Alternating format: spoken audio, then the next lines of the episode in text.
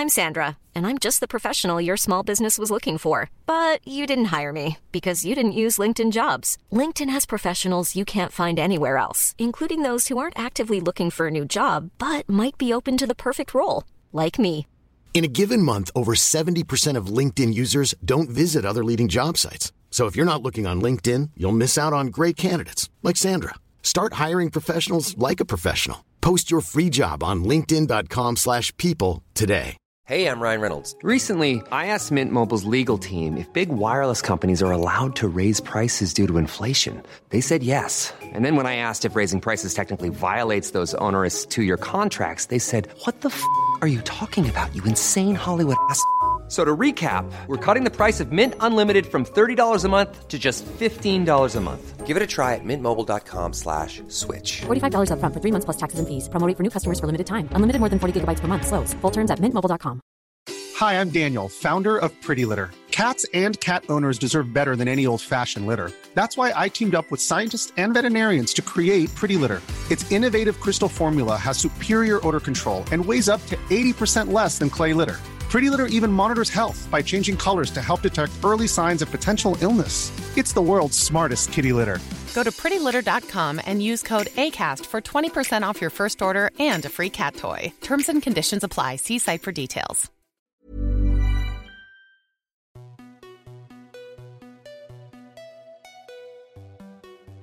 Bonjour à toi qui m'écoutes et bienvenue dans la saison 3 du podcast Parents informés. Moi, c'est Charline, la créatrice de ce podcast, dans lequel je te propose de l'information sur la grossesse, la petite enfance et l'enfance, sous la forme d'une interview avec un ou une intervenante spécialisée d'un thème choisi.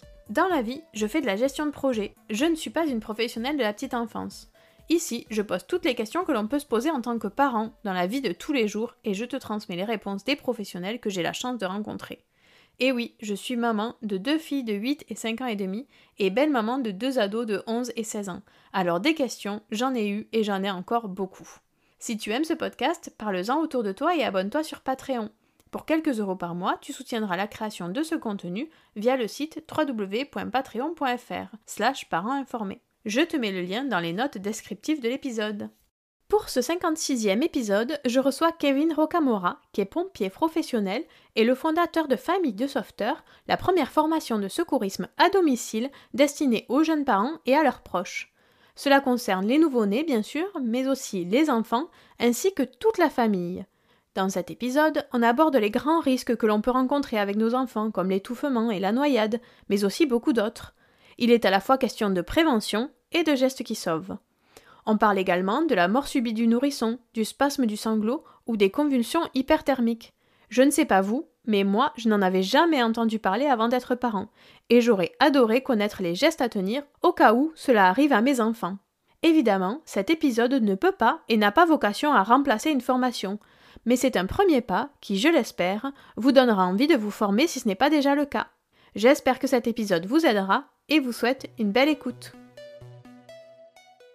Bonjour Kevin, Salut Charline, et merci d'avoir accepté de participer au podcast. mais merci à toi de m'avoir invité. Avec toi, on va parler des premiers secours, premiers soins, ce qui nous fait un peu peur avec nos enfants euh, quand on a des tout petits bébés. Euh, mais avant, est-ce que tu peux me parler de ton parcours et me donner un peu ton activité, s'il te plaît? Oui, alors euh, effectivement, comme tu dis d'abord, ça, ça fait peur parce qu'il y a de l'inconnu là-dedans aussi, c'est qu'en fait, on n'ose pas trop aborder le sujet, de peur que ça arrive, hein. euh, de, on fait un peu l'autruche en fait, je trouve, donc c'est super important hein, d'éclairer les sujets, il faut en parler, il ne faut pas que ce soit tabou, il faut que les gens soient formés, donc euh, d'où ma démarche, euh, notamment de ce podcast aujourd'hui. Donc euh, je m'appelle Kevin Rocamora, j'ai 32 ans, je suis papa d'une petite Cassandre et tout récemment d'une petite Victoire. Euh, je suis pompier professionnel dans l'Hérault, à Béziers. Et il y a quatre ans, donc quand Cassandre est née, je- j'ai créé une formation de secourisme à domicile pour les jeunes parents. L'idée, c'est former les parents euh, à domicile, chez eux, dans un cadre bienveillant, avec leurs proches, avec les gens qu'ils aiment, euh, pour vraiment euh, dédramatiser un petit peu cette formation, comme je disais en intro, et pour permettre aussi à ceux qui ne peuvent pas franchir le, le pas dans une salle de formation de pouvoir faire ça chez eux. Et du coup, toi, tu es de l'Hérault, tu fais ça dans toute la France? Alors, actuellement, euh, pour des contraintes budgétaires, je ne pouvais pas trop me déplacer, donc je me suis déplacé par exemple euh, à Toulouse quelques fois euh, en regroupant des formations. Je me suis regroupé, euh, j'ai regroupé aussi quelques formations en Corse, par exemple, du côté d'Ajaccio. Euh, donc l'idée, en fait, maintenant, c'est, comme ça fonctionne bien sur mon territoire, sur mon secteur géographique proprement défini, l'idée, c'est étendre ça au territoire national en ayant des formateurs franchisés un petit peu partout. Ça, c'est vraiment l'idée, avec la même pédagogie, avec la même bienveillance, avec le même contenu pédagogique. Euh, voilà, c'est tout simplement un truc accessible à tout le monde. La formation, elle est très courte, elle dure trois heures. L'idée, c'est pas forcément de donner un diplôme de secourisme parce qu'il n'y en a pas, mais c'est vraiment de donner les connaissances et, du contenu aux parents pour les rassurer. Ok, ça marche. On va rentrer dans le vif du sujet. Moi, le premier risque, le truc qui m'a fait le plus peur quand je suis devenue maman pour la première fois, c'était la mort subite du nourrisson. Parce que je trouvais ça un peu, euh, comment dire, j'avais, j'arrivais pas à savoir qu'est-ce qui était le plus gros risque et comment le pallier. Donc c'est le truc le plus, qui fait le plus peur, quoi. Tu te dis, euh, j'ai pas de prise là-dessus, je sais pas comment faire. Est-ce qu'il y a des gestes de prévention qu'on peut mettre en place quand même pour éviter ça? Alors oui, tout à fait. Alors encore une fois, ça fait peur parce que c'est quelque chose d'immatériel, c'est quelque chose qu'on maîtrise pas, c'est quelque chose dont on n'a pas non plus totalement connaissance. Euh, c'est pas tous les parents qui ont la chance d'être informés en maternité notamment ou par des pédiatres ou autres euh, des risques potentiels au même titre que les autres risques du programme d'ailleurs. Donc, euh, mais pour autant, il, faut savoir que ça existe, ça existe malheureusement. Mais il y a des petites choses à faire comme tu l'as dit. On peut en parler un petit peu si tu veux. Mm. Donc déjà, il faut savoir que selon la haute autorité de la santé, la mort subite, la mort inattendue du nourrisson, pardon, c'est quelque chose qui concerne les enfants de 0 à 2 ans. D'accord, ça va jusqu'à 2 ans jusqu'à 2 ans. C'est la autorité de la santé qui dit, sachant que la grande majorité des cas, c'est entre 0 et 1 an. Ça concerne 400 à 500 nourrissons par an, à peu près. Et en fait, certaines personnes parlent de syndrome de mort subite, d'autres de la mort inattendue, c'était pas très clair. En fait, ce qui se passe, c'est que la mort inattendue, c'est une grande famille. Dans cette mort inattendue, on a 50% de syndrome de mort subite du nourrisson et 50% expliqué post-mortem. En fait, ça va être tout simplement tout ce qui est anomalie cardiaque qui n'a pas été décelé au niveau des échos, les maladies infantiles, les maltraitances, la négligence, ce genre de choses. En fait, ça, malheureusement, ce sont des choses auxquelles il n'y a pas grand-chose à faire en termes de prévention. Donc, c'est pour ça qu'on parle beaucoup de syndrome de mort subite du nourrisson, parce qu'en fait, là, il y a de la prévention à faire sur cette mort subite du nourrisson. Mais le thème général, on appelle ça la mort inattendue du nourrisson. Ok. Et s'il y avait un geste à retenir euh, dans les consignes de prévention, c'est quoi? En fait, c'est tout mis tout cumulé qui va permettre de diminuer ce risque. Le risque zéro n'existe pas, on le sait, mais voilà, par des choses simples, en fait, euh, coucher bébé euh, sur le dos, par exemple. Voilà. je fais partie d'une génération, je suis né en 1990, mes parents me faisaient dormir sur le ventre parce que les pédiatres le recommandaient. Simplement, ils n'avaient pas le recul de dire, en fait, un enfant qui dort sur le ventre est moins alerte parce qu'il est beaucoup plus endormi. Un enfant dormait sur le ventre que sur le dos. Du coup, quand il y avait une petite alerte euh, au niveau du cerveau, par exemple, euh, attention, de la salive passe le mauvais conduit, le cerveau n'envoyait pas le réflexe au poumon de tousser, en fait, si tu veux. c'est pour ça que nous, on dormait mieux, par contre. On dormait mieux. Du coup, les pédiatres ont dit on va essayer sur le dos. Et effectivement, on, est plus alerte, on est plus tendance à se réveiller sur le dos. Voilà la vraie raison pour laquelle les enfants dorment sur le dos. D'accord, ok, ça marche. Donc on continue à mettre nos enfants sur le dos, même s'ils dorment mieux sur le ventre, on sait. Mais... Après, ça va être le matelas qui est, qui est pas assez dur dans les premiers mois. Ça va être euh, le doudou qui est au niveau du visage. Ça va être la température de la chambre qui est trop haute. Tout ça, tous ces facteurs font que, euh, voilà, euh, il y a même dans les recommandations aujourd'hui, encore, c'est écrit, c'est pas de moi. Hein. il ne faut pas de sédatif au bébé pour dormir. Alors ça paraît logique soi. Mais sauf que, quand je dis information, les gens rigolent, mais si tu as vu le Walt Disney original Peter Pan, le papa le sirop à l'enfant pour dormir, en fait, c'est la chienne qui s'appelle Nala, je me souviens bien, qui boit le sirop, qui s'endort, et euh, l'enfant part au pays imaginaire, elle a fait clochette, en fait. Donc c'était même les de Walt Disney, si tu veux, tellement c'était courant avant de donner du sédatif. Non, mais c'est là où on voit aussi l'évolution entre nos grands-parents et aujourd'hui, quoi. Complètement. Ok. Dans mes souvenirs, euh, jusqu'à ce que les enfants y bougent, moi j'avais pas trop d'inquiétude euh, sur euh, leur santé. Est-ce qu'il y a quand même des choses auxquelles il faut faire attention, même avant que l'enfant bouge, dans les gestes qu'on peut avoir du quotidien? Alors, comme ça, directement, je, passe je pense aux chutes de la table à langer.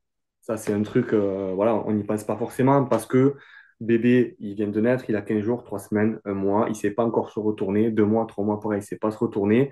Fois le nombre de fois qu'on change un enfant tous les jours sur le nombre d'enfants qu'il y a en France, ben, toujours il y a des enfants qui chutent de la table à langer, en fait. Parce qu'on pense qu'il ne peut pas se retourner. Sauf que certains enfants décident de se retourner en ce moment-là. Et c'est comme ça que ça arrive. Donc, euh, on imagine un enfant qui chute d'une table à une table. Proportionnellement parlant, c'est comme si nous, on chute du premier étage, en fait.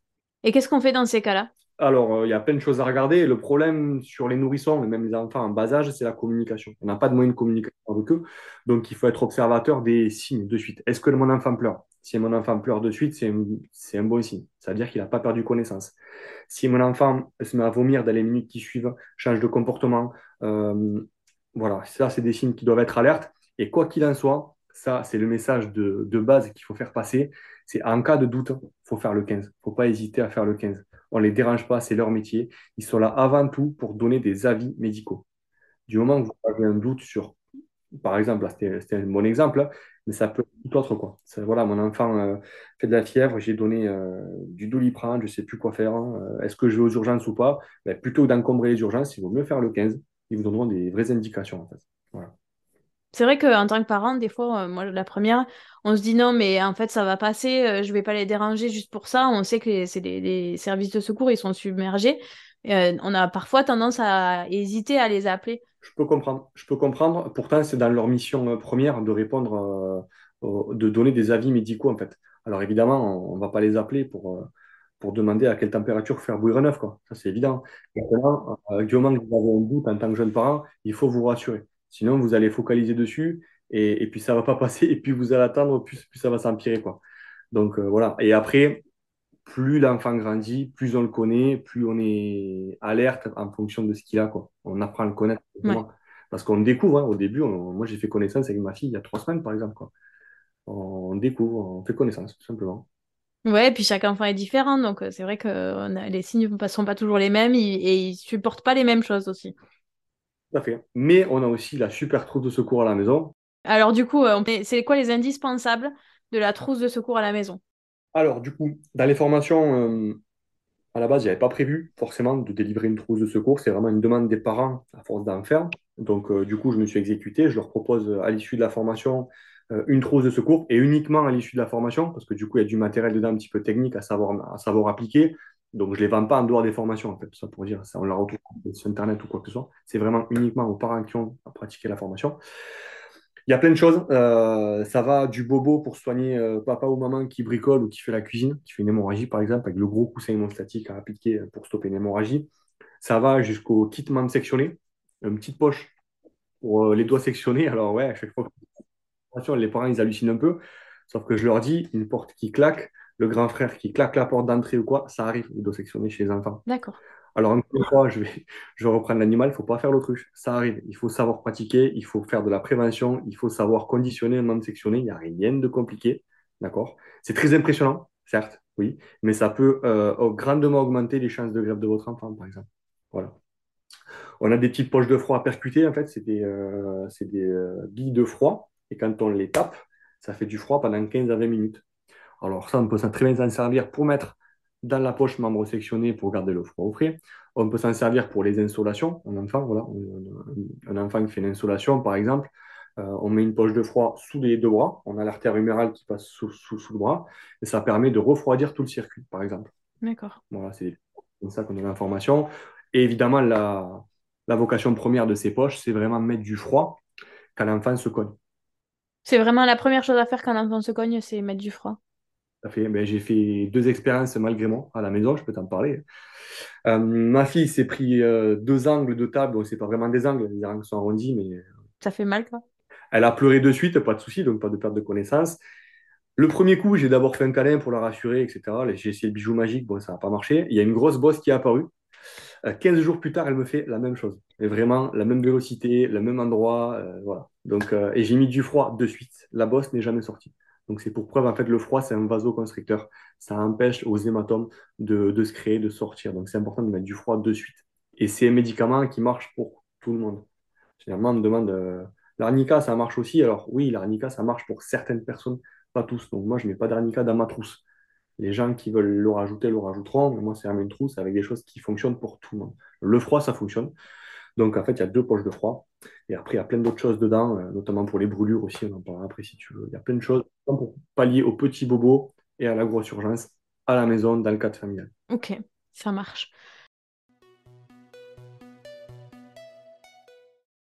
Quand les enfants commencent à manger en diversification alimentaire, l'un des plus gros, les, des plus grosses peurs des parents, c'est que les enfants s'étouffent.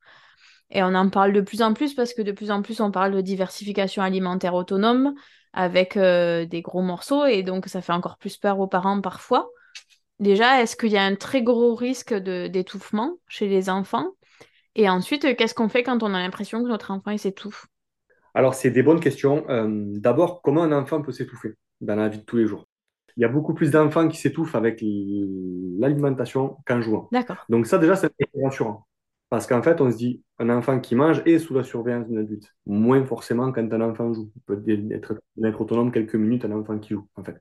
Surtout quand il y a le grand frère, la grande sœur avec des objets un petit peu plus petits. Généralement, c'est comme ça que ça arrive quand, c'est sur les objets. Donc, en fait, il y a le petit frère qui arrive et qui prend l'objet qu'il n'aurait pas dû toucher. Voilà. Mais généralement, c'est sous la surveillance d'un adulte parce que c'est à table. Donc, ça, c'est une grosse plus-value parce que l'adulte est présent. Du coup, en sachant pratiquer, ben, il n'y a aucune raison que les gestes de base qu'on enseigne en formation ne fonctionnent pas c'est des gestes mécaniques, en fait. Il n'y a, a, aucune raison que ça ne fonctionne pas, Il faut savoir pratiquer, il ne faut pas hésiter, tout simplement. Sur l'alimentation, c'est des questions que les gens ils te posent beaucoup C'est des questions qui se posent beaucoup, eux En fait, les parents qui choisissent de faire de la, de la DME sont beaucoup sujets à ça. Alors, généralement, voilà, les gens qui font de la DME sont, sont avertis du risque, donc ils sont formés ou, euh, ou ils se forment tout seuls, en fait, via les réseaux, via YouTube aussi, il y a pas mal de choses. Voilà, donc généralement, on retrouve des choses euh, plutôt correctes sur YouTube. Enfin, attention aussi euh, de ne pas trouver euh, tout n'importe quoi comme vidéo, donc se référer aux vidéos officielles, notamment Croix-Rouge, Sécurité civile, etc., protection civile. Mais l'idée, c'est on peut arriver à se former sur Internet. Rien ne vaut la présence d'un formateur en face à face avec du matériel de secourisme professionnel qui vous mettra à disposition, évidemment. Mais comme je dis en formation, voilà, une fois qu'on a vu les gestes en visuel avec un formateur, on n'est pas obligé d'avoir euh, des mannequins de secourisme à 350 euros pièce pour pratiquer à la maison. Le but, c'est pratiquer régulièrement pour maintenir ses gestes avec une peluche, avec un poupon, ça fait largement l'affaire. Quels sont les signes si on est en, train de donner à manger à notre enfant On imagine, on tourne la tête parce qu'il y a le petit qui mange aussi. Euh, qu'est-ce qui doit nous alerter sur le fait que notre enfant il est en train de s'étouffer? Alors, ben, je peux te parler concrètement parce que ma fille, encore une fois, s'est étouffée pas plus tard que cet été, trois ans et demi, et de la peau de raisin à table. Donc, euh, moi, j'ai, pour habitude personnellement d'éviter les problèmes au max. Donc, les, les, raisins, pardon, j'enlève la peau, je les coupe en deux, j'enlève les pépins. j'ai oublié d'enlever la peau d'un demi-raisin. Et voilà, patatras, ce qui devait arriver arriva.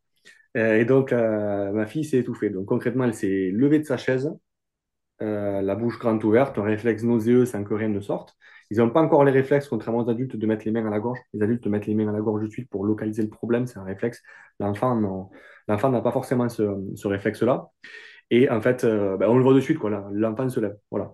Donc euh, le danger, en fait, c'est qu'un enfant qui s'étouffe ne fait pas de bruit. Ça, c'est important à savoir. Comme pour la noyade, quelque part. un enfant qui se donne ne fait pas de bruit non plus, tout à fait.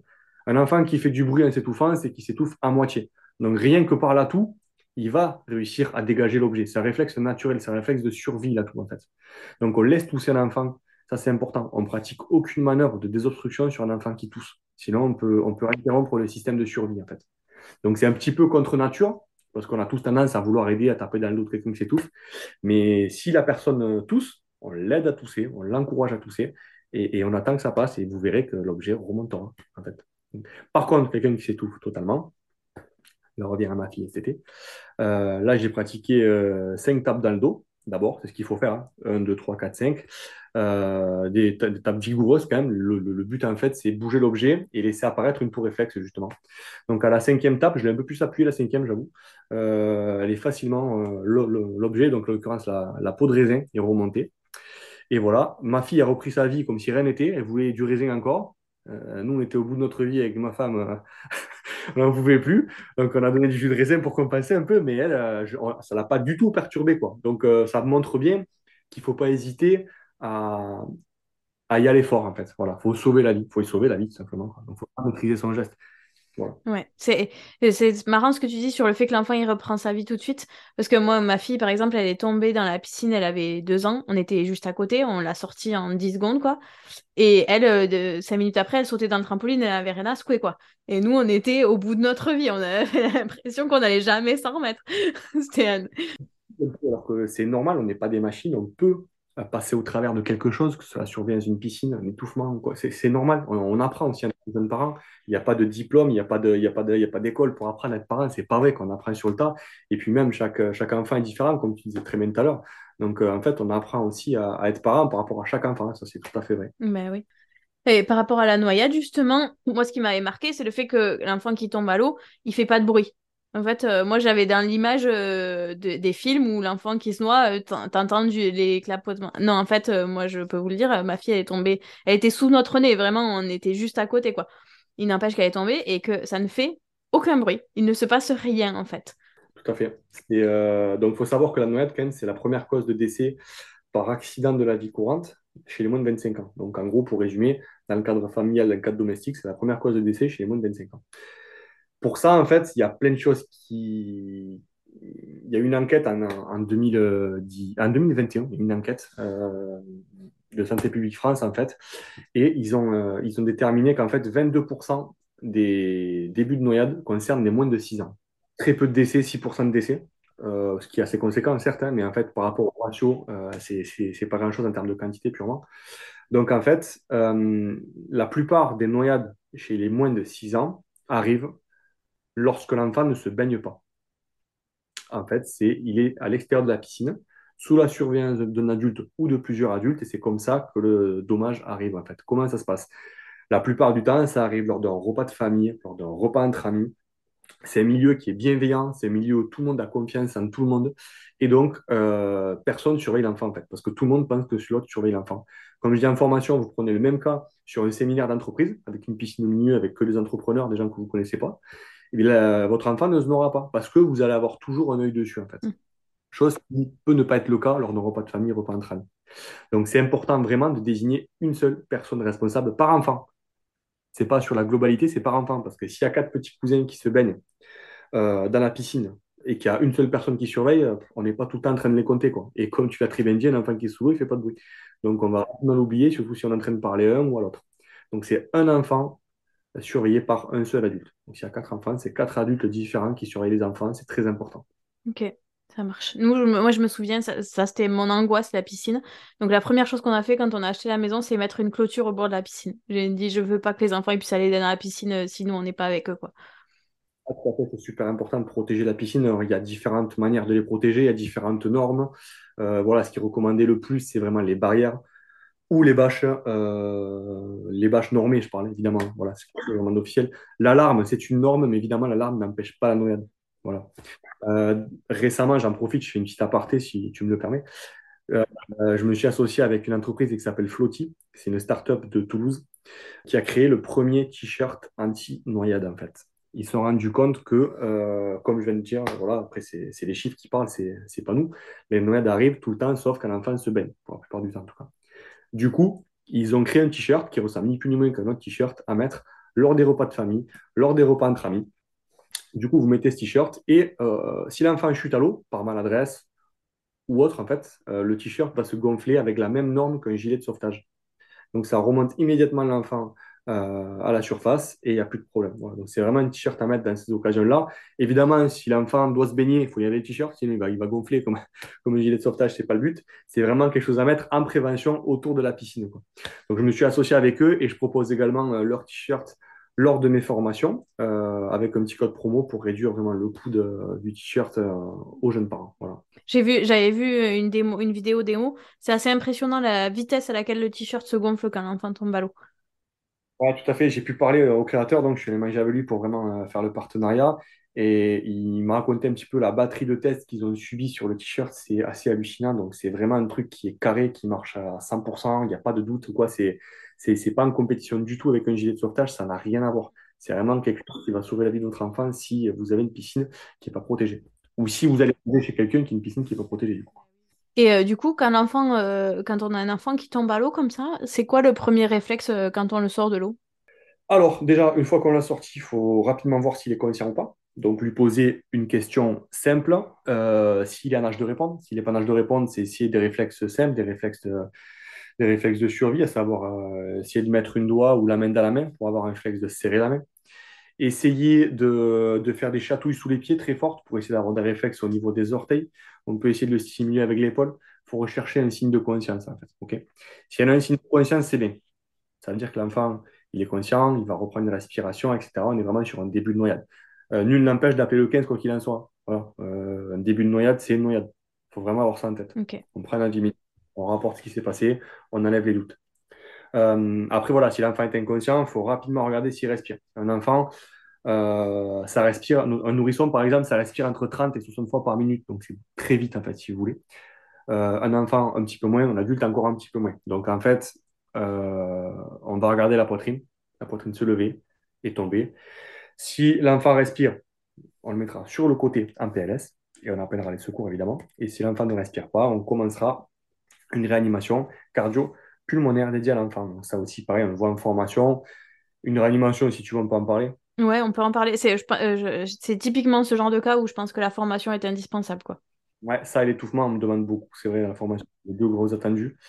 Euh, en fait, la réanimation, euh, elle consiste à alimenter en oxygène l'enfant le plus possible. Pourquoi? Parce qu'on se rend compte que la quasi-totalité des arrêts cardiaques des enfants et des nourrissons sont provoqués par un manque d'oxygène.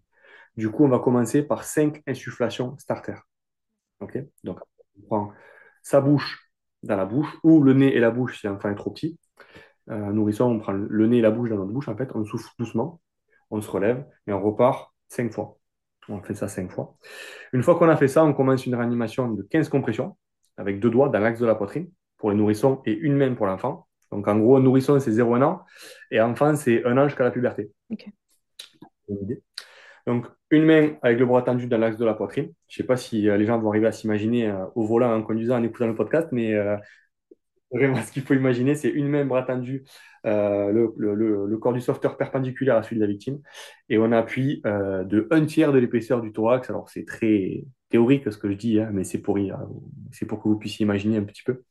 Sur un rythme de 2 par seconde. Voilà. C'est 100 à 120 mouvements minute, donc on va partir sur du 120 mouvements minute, donc ça fait 2 mouvements par seconde.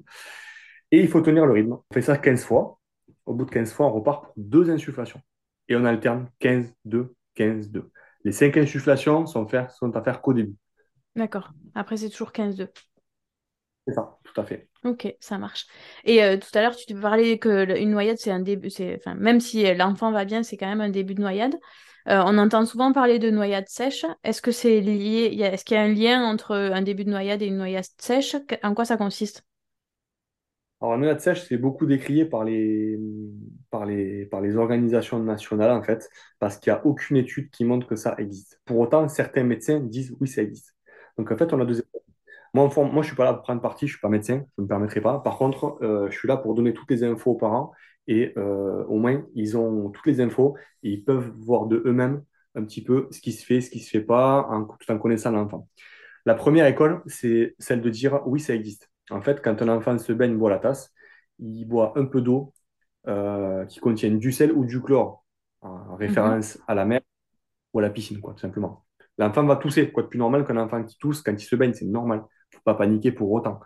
Mais simplement, dans certains cas, le sel ou le chlore va faire gonfler les alvéoles pulmonaires et les empêcher à capter l'oxygène, en fait. Donc, l'enfant va s'enfoncer dans son état dans les heures qui suivent. Ça, ce serait la noyade sèche. OK. Il y a une famille, depuis que je fais des formations en 4 ans, qui m'a dit c'est arrivé à ma fille. Encore une fois, je ne prends pas parti, je ne suis pas médecin, mais il y a une famille qui m'a dit oui, ça m'est arrivé. Ma fille de 8 ans a bu la tasse et dans la nuit, son état s'est dégradé à tel point qu'on a été obligé d'amener aux urgences aux urgences, ils ont fait lien entre l'état dans lequel l'enfant se trouvait et le fait qu'elle soit baignée. Ils ont donné un peu d'oxygène, un peu d'antibio, ça a vite été réglé. Le danger, c'est de ne pas savoir que ça existe. Et là, auquel cas, ça peut être fatal, malheureusement. Donc, euh, voilà. il faut faire le lien entre les deux. La deuxième école, c'est d'autres médecins qui disent non, c'est pas vrai. Ça n'existe pas. C'est simplement un début de noyade qui n'a pas été pris au sérieux par les parents et dont l'état s'est dégradé dans les heures qui suivent, en fait. Tout simplement. Quand on parle des heures qui suivent, c'est quoi? C'est 24 heures? Euh, certains, c'est 48 heures. Certains parlent de 48 heures. Et encore une fois, il n'y a rien de prouvé. Parce qu'on ne peut pas, sur des enfants, les mettre sous l'eau, regarder comment ils réagissent. C'est pas possible, évidemment. Mais moi, typiquement, ma fille, 48 heures après euh, être tombée dans la piscine, elle, a, fini aux urgences. Parce qu'elle ne pouvait plus respirer. 48 heures après? D'accord. Et ça a été évolutif comme symptôme Ouais, non, même pas. En fait, c'est, elle, elle est tombée un vendredi soir. Et le dimanche matin, euh, elle s'est réveillée pas très bien et une heure après son réveil, elle était, elle arrivait plus à respirer quoi. Et aux urgences, ils ont jamais su si c'était, ils ont jamais su dire si c'était parce qu'elle était tombée ou si c'était autre chose. Mais par contre, elle a fait 24 heures d'antibio euh, avec ventoline aérosol et au bout de 24 heures, elle allait mieux. Donc, tu vois, concrètement, ça peut être potentiellement une nuit sèche. Simplement, on n'a pas de retour nécessaire pour dire si ça existe ou ça n'existe pas. Es la deuxième personne que je rencontre qui me dit que ça existe, qui a une, expérience perdue. Donc, euh, ouais, voilà. Après, ça peut être un début de noyade aussi que tu as réussi à déceler. Voilà. En gros, voilà, faut avoir toutes ces infos, faut arriver à faire le tri. Et quoi qu'il en soit, le plus important, c'est arriver à sauver son enfant. Mais après, comme je dis aux parents, lors des formations, je suis là pour rassurer. Le terme maître mot, c'est rassurer. Donc, très peu de cas recensés. Et quoi de plus normal qu'un enfant qui boit la tasse lors d'une baignade? C'est pas grave. Oui, c'est ça. voilà. Oui, puis moi, la mienne, elle était tombée dans l'eau sans brassard. Donc, elle n'a pas juste, elle a pas juste bu la tasse. Quoi. Elle a fait le sous-marin, quoi. c'est ça. Hiring for your small business? If you're not looking for professionals on LinkedIn, you're looking in the wrong place. That's like looking for your car keys in a fish tank. LinkedIn helps you hire professionals you can't find anywhere else, even those who aren't actively searching for a new job but might be open to the perfect role. In a given month, over 70% of LinkedIn users don't even visit other leading job sites. So start looking in the right place. With LinkedIn, you can hire professionals like a professional. Post your free job on linkedin.com slash people today. Everyone knows therapy is great for solving problems. But getting therapy has its own problems too. Like finding the right therapist, fitting into their schedule, and of course, the cost. Well, BetterHelp can solve those problems. It's totally online and built around your schedule. It's surprisingly affordable too. Connect with a credentialed therapist by phone, video, or online chat, all from the comfort of your home. Visit betterhelp.com to learn more and save 10% on your first month. That's BetterHelp H E L P.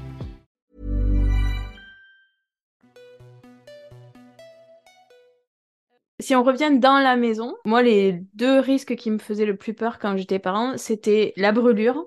Euh, pendant que, parce que moi, j'adore cuisiner avec mes enfants et j'ai toujours du mal à trouver la limite à ce qu'elles peuvent faire, ce qu'elles peuvent pas faire. Donc, en général, elles en font moins que sûrement ce qu'elles pourraient parce que la brûlure, c'est un truc qui me fait super peur. Et moi, je suis hyper sensible en plus au chaud, donc euh, je me brûle très vite, donc euh, ça m'angoisse. Et le deuxième, c'est l'ingestion des produits toxiques quand ils commencent à marcher et à fouiller partout dans les placards. Dans le cas de la brûlure, on fait quoi? Alors déjà, de la prévention pour les deux cas que tu m'as cités. Ça, c'est important de mettre en avant la prévention, on la met en avant dans toutes les formations aussi. À titre d'exemple, voilà, j'ai pris ma fille dans différentes pièces de la maison avec des situations volontairement accidentogènes. Et donc, en fait, le but, c'est que les jeunes parents me repèrent ces infos pour éviter notamment les brûlures, pour éviter les indigestions, pour éviter les coups, les chutes, les traumas, tout ce genre de choses, tout ce qu'on peut retrouver à la maison. Donc là, c'est vraiment une partie prévention à mettre en place. Euh, sur les brûlures, par exemple, comment dans ta cuisine tu t'arranges pour euh, éviter qu'une casserole d'eau tombe? Bah, Tu vas rentrer la queue de la casserole à l'intérieur, par exemple. Ça, c'est un réflexe à prendre. On peut très bien se la tomber sur les pieds, le chat peut passer, on peut très bien brouiller le chat aussi, pire l'enfant évidemment. Donc euh, il y a tout un tas de choses à mettre en place au quotidien, c'est des petits réflexes. Pour le second cas que tu m'as cité, notamment pour les, euh, pour l'indigestion, c'est ça, sur les produits dangereux ou quoi, ben, il faut mettre les produits en sécurité. Si on ne peut pas, il faut mettre des blocs placards. Donc, il y a tout un tas de, de prévention à mettre en place chez soi. Donc, on fait aussi un tour de la maison pour vérifier les risques lors des formations. Ça, c'est important aussi euh, pour vraiment essayer de cibler les risques qui est propre et qui est individuel à chaque maison, à chaque foyer, forcément. Hmm. Plus concrètement, pour les brûlures. Pour les brûlures, en fait, vous avez tout ce qu'il faut à la maison. Vous n'avez pas besoin de trousse de secours pour ça. La trousse de secours, elle est faite vraiment euh, quand on est à l'extérieur. On a un produit exprès pour les brûlures pour stopper le pouvoir calorifique, en fait, on appelle ça. Une brûlure, en fait, c'est un pouvoir calorifique donné sur une surface du corps. OK? Le but, c'est stopper ce pouvoir calorifique. Parce qu'on peut très bien se retrouver avec une brûlure au début qui fait la taille d'une fraise de cigarette et qui est très étalée à la fin. Parce qu'on n'a pas stoppé ce pouvoir calorifique avec de l'eau, notamment. Voilà. L'idéal, c'est de l'eau. De l'eau tempérée, euh, directement sur la plaie, tant que ça fait mal, le plus longtemps possible. Les anciens, okay. des 3-15, 15 minutes, 15 degrés, 15 cm. Si vous retenez ça, c'est très bien. Mais l'idéal, c'est voilà, mettre de l'eau le plus tôt possible, le plus longtemps possible sur la plaie. Tant que ça fait mal, c'est que le pouvoir calorifique n'est pas stoppé. Donc, on laisse euh, le bras sous l'eau, si c'est un bras par exemple, le plus longtemps possible. Voilà. Ok, ça marche. Et pour, les, pour la gestion des produits toxiques? Alors, euh, comment ça peut arriver à la maison concrètement Ça va être, on pense tous à ce, à ce produit de Javel avec ce bouchon, mais qui est impossible à ouvrir en vrai, si on est pragmatique, si on est concret. Euh, par contre, on a de la Javel en, en pchit, en spray, et on ne fait jamais ce petit quart de tour sur le spray. Tu vois ce que je veux dire? Au bout là. Je vois. Personne ne le fait, moi, moi, moi compris. Euh, donc là, à la limite, c'est plus problématique. La, languette, souvent, est très attrayante, de couleur vive, bleu, jaune, rouge. Donc euh, là, il peut y avoir des problèmes. On peut avoir des problèmes avec les produits d'entretien piscine, jardin aussi. Donc voilà en gros comment ça peut arriver à la maison. Les pastilles de la vaisselle, pastilles de lave-linge aussi, c'est très attrayant, c'est la couleur de bonbon, donc attention à ça. Pire, les piles boutons. On peut en parler si tu veux après. Fais-moi y penser. Les boutons, c'est un vrai fléau, ce genre de truc. On en parlera après si tu veux. Ok. Euh, donc en gros, il n'y a pas grand-chose à faire. Euh, il ne faut pas faire vomir, il ne faut pas donner à boire. Si je fais vomir, le produit va brûler dans l'autre sens l'œsophage, donc là, ça va aggraver son cas. Si je donne à boire, on va augmenter la quantité de produits dilués, donc forcément, ça va faire une masse plus importante euh, à, brûler, à brûler dans l'estomac. Ce qu'il faut, c'est mettre la personne dans la position demi-assise. Si c'est un enfant, essayer de tenir en position demi-assise, lui faire comprendre autant que possible, c'est pas évident aussi. Demi-assise, c'est la position transat, c'est les jambes allongées et le corps à 45 degrés en fait. Et euh, en fait, vous pouvez essayer chez vous si vous avez une bouteille d'eau. Vous prenez une bouteille d'eau à moitié remplie. Si vous allongez la bouteille d'eau, le produit, il va aller peu partout dans la bouteille, phénomène du ballon, ça fait pareil dans l'estomac. Et si on met la bouteille à 45 degrés, en l'occurrence la position demi-assise, le produit se stabilise. Voilà pourquoi on met demi-assise. Là, j'imagine les gens dans la voiture ou chez eux en train de mettre la. Ils, ils, essayent, ils se mettent en, ils essayent de remonter les genoux pour euh, faire la position transat. On vous voit, on vous voit, messieurs dames. Est-ce qu'il y a, si euh, une fois qu'on a mis notre enfant en position euh, semi-allongée, là, position transat, est-ce que ça vaut le coup d'appeler quelqu'un ou dans tous les cas, il n'y a rien à faire à part rester dans cette position-là? Alors oui, évidemment, effectivement, je n'ai pas, pas fini le thème. la position de demi-assise, elle est faite pour attendre les secours. L'idée, en fait, qu'on attend les secours euh, dans cette position, ça va limiter la propagation du produit dans le corps. Euh, je peux te donner encore un exemple concret. On parle beaucoup des, produits chimiques, mais ça peut très bien arriver avec des champignons. Je suis en balade en forêt ou à la maison. À la maison, j'ai de la pelouse naturelle et j'ai des champignons qui ont poussé. Alors, j'ai téléchargé une application qui s'appelle Mushroom. Et j'ai pris en photo le champignon et j'étais content de voir que j'avais des champignons hallucinogènes qui poussaient à la maison. Sous-entendu, les dégâts que ça peut faire sur un enfant qui met ça à la bouche. Donc, ça peut, par la mastication, ça va devenir liquide et ça va faire aussi euh, le même effet qu'un produit toxique en fait. Donc, ça rentre aussi dans la catégorie produit toxique. Donc, c'est les mêmes choses à faire. On ne donne pas à boire, on ne fait pas vomir, on met demi-assis, on attend les secours dans cette position. Ok, ça marche. Et du coup, les piles boutons? Oui, donc les piles boutons, c'est un gros fléau. On en trouve absolument partout dans les objets du quotidien les télécommandes télé, les télécommandes portail, les, les ostéophones pour les personnes âgées qui entendent mal. Ça s'appelle des ostéophones, c'est ça mm. euh, Les pointeurs laser du grand frère, de la grande sœur aussi. Donc, on en trouve de toutes les tailles et ça ressemble à un bonbon, ce truc. Donc, les enfants, ils les voient, ils les prennent, ils les mettent à la bouche, ils les avalent. C'est un problème parce qu'une fois que cette pile est dans l'estomac, elle délivre de l'énergie en continu et ça fait des ulcères. Ils ont fait des tests, ils ont posé cette pile sur une tranche de jambon, ça fait un trou en deux heures de temps. Ah oui. Donc, le même effet sur un estomac, ça fait un ulcère, ça fait un trou en fait. Donc, c'est très important euh, de conditionner ces piles dans des endroits protégés. Les jouets des enfants, ils sont protégés avec des vis. Ce n'est pas encore le cas de tous les objets du quotidien. Il faut faire très attention à ça. Euh, même les piles usagées, pardon, elles continuent à délivrer de l'énergie, donc il faut vraiment les mettre dans des endroits qui sont propres euh, aux piles recyclées. Donc, je pense au supermarché, etc. Donc, toujours des réceptacles dédiés à ça. C'est important de les, faire, recycler. Et aussi, quand on achète des piles, ce qu'on ne pense pas forcément, c'est que le prix de la pile, euh, c'est pas forcément la qualité de la pile, c'est la qualité de l'emballage, c'est la qualité de la protection, en fait. Plus une pile est chère, plus l'emballage est résistant et protégé et testé, pour, notamment pour les enfants. Voilà. Euh, du coup, euh, il y avait tellement de cas que le gouvernement a, demandé aux fabricants de piles de trouver une solution pour, pour enrayer ce fléau. Et du coup, Duracell ont été les premiers, je peux les citer, je ne sais pas, je n'ai pas d'action chez eux, mais c'est important. En fait, ils ont créé une pile goût amer. Donc, en fait, c'est la pile plate goût amer, l'enfant la met à la bouche, c'est pas bon, l'enfant recrache, il ne l'avale pas. D'accord, ok. Ben, c'est important de le savoir, parce qu'effectivement, il y en a partout. Ouais, complètement. Alors, on a déjà pas mal fait le tour de pas mal de risques. Euh, il y en a encore deux que moi, je connaissais pas du tout quand je suis devenue maman. Euh, c'est le spasme du sanglot et les convulsions hyperthermiques. Est-ce que tu peux nous dire euh, ce que c'est déjà? Dans quel cas ça se produit et comment on réagit en tant que parent? Oui, alors le spasme du sanglot, en fait, déjà, il faut savoir qu'il n'y a aucun caractère de gravité à ça. Ça se matérialise comment? Alors, un enfant qui pleure, ok Un enfant qui retient sa respiration et qui est complètement en apnée. Il faut savoir, que 4 à 5% des enfants le font au moins une fois dans leur vie. Visuellement parlant, l'enfant pleure, mais aucun son ne sort. En fait. Ou alors l'enfant est en bout de pleurs, de pleurs, de pleurs, de pleurs, de pleurs. Donc en fait, il n'y a plus de son qui sort et on voit que l'enfant a du mal à reprendre la respiration. Donc forcément, l'enfant change de couleur parce qu'il manque d'oxygène, il devient bleu et il tombe dans les pommes. C'est la logique. Il tombe dans les pommes, il reprend la respiration, comme il arrête de pleurer en fait. Mhm. Et comme il reprend la respiration, il se réveille au bout de 10 secondes grand max. Il n'y a aucun caractère de gravité à ça. Mais c'est très important de savoir ce que c'est parce que des parents ont secoué bébé pour le réveiller en fait. Et là, on n'est plus. Je fais un truc qui est complètement irréversible. Alors qu'il y a 0% de gravité sur un, sur un spasme du sango. Euh, maintenant, il y a plein de petites choses à faire pour essayer d'enrayer ce phénomène d'apnée. En l'occurrence, rassurer le bébé dès le début de la crise en lui soufflant fort sur le visage. Pouvez essayer chez vous aussi, euh, ça ne lui fera pas de mal, ça va un petit peu l'embêter, c'est tout. En soufflant très fort sur le visage de l'enfant, il a ce réflexe-là en fait. Il reprend de l'air autonome, c'est un réflexe qu'ils ont. Comme un, enfant qui prend du vent dans la tête, c'est la même chose en fait. Donc en fait, vous êtes reparti sur un cycle respiratoire. Donc ça, c'est des petites choses à savoir dont on n'est pas forcément au courant quand on devient jeune papa, jeune maman. Alors c'est super important parce que quoi de plus stressant que voir son bébé inanimé au sol? Clairement. Il a perdu connaissance parce qu'il manque d'oxygène. C'est très impressionnant, mais c'est pas grave. Et avec du recul, on s'aperçoit qu'il n'y a aucun caractère de gravité à ça.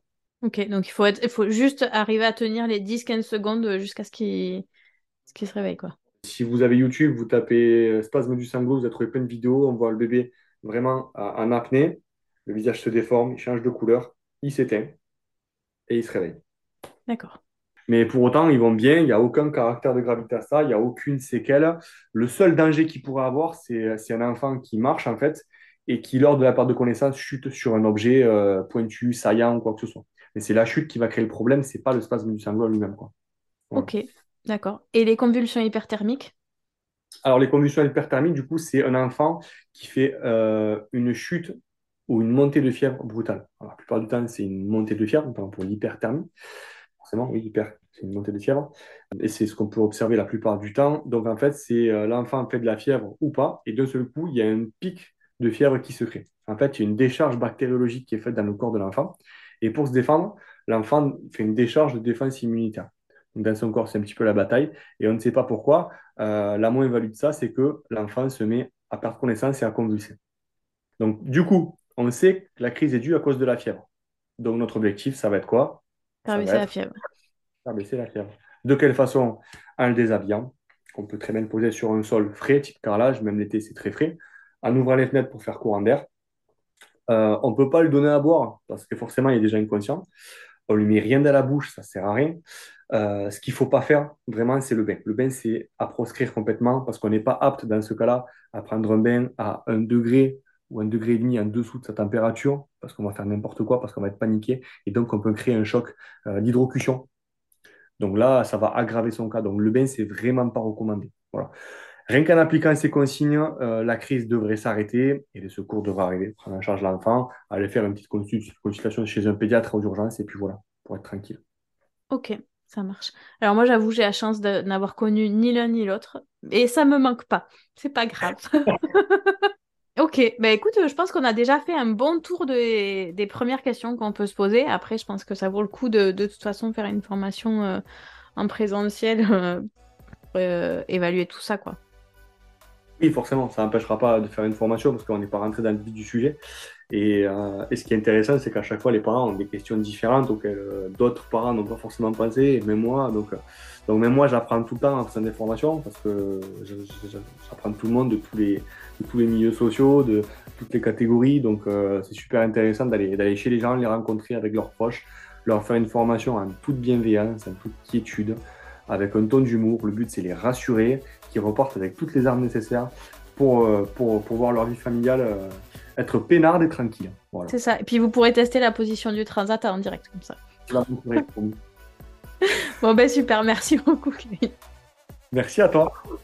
Cet épisode touche à sa fin. Si vous souhaitez organiser une session de formation pour vous et vos proches avec Famille de Sauveteurs, rendez-vous sur le site www.familledesauveteurs au pluriel.com. Pour retrouver les t-shirts anti-noyade flotti dont parle Kevin, je vous mets le lien vers le site internet dans les notes de l'épisode.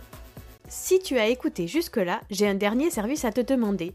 Peux-tu partager cet épisode à tes amis, ta famille, ou en parler à ta sage-femme, ton médecin généraliste, ton pédiatre ou tout autre professionnel qui vous accompagne?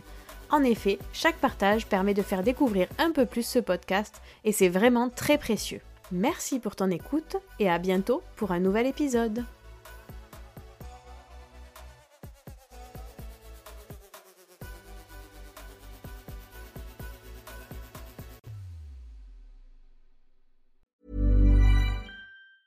Planning for your next trip? Elevate your travel style with Quince. Quince has all the jet setting essentials you'll want for your next getaway, like European linen, premium luggage options, buttery soft Italian leather bags, and so much more. And is all priced at 50 to 80% less than similar brands. Plus, Quince only works with factories that use safe and ethical manufacturing practices. Pack your bags with high-quality essentials you'll be wearing for vacations to come with Quince. Go to quince.com/pack for free shipping and 365-day returns. Imagine the softest sheets you've ever felt. Now imagine them getting even softer over time. That's what you'll feel with Bowl and Branch's organic cotton sheets. In a recent customer survey, 96% replied that Bowl and Branch sheets get softer with every wash. Start getting your best night's sleep in these sheets that get softer and softer for years to come. Try their sheets with a 30-night guarantee. Plus, get 15% off your first order at bowlandbranch.com. Code BUTTERY. Exclusions apply. See site for details. Hi, I'm Daniel, founder of Pretty Litter. Cats and cat owners deserve better than any old fashioned litter. That's why I teamed up with scientists and veterinarians to create Pretty Litter. Its innovative crystal formula has superior odor control and weighs up to 80% less than clay litter. Pretty Litter even monitors health by changing colors to help detect early signs of potential illness. It's the world's smartest kitty litter. Go to prettylitter.com and use code ACAST for 20% off your first order and a free cat toy. Terms and conditions apply. See site for details.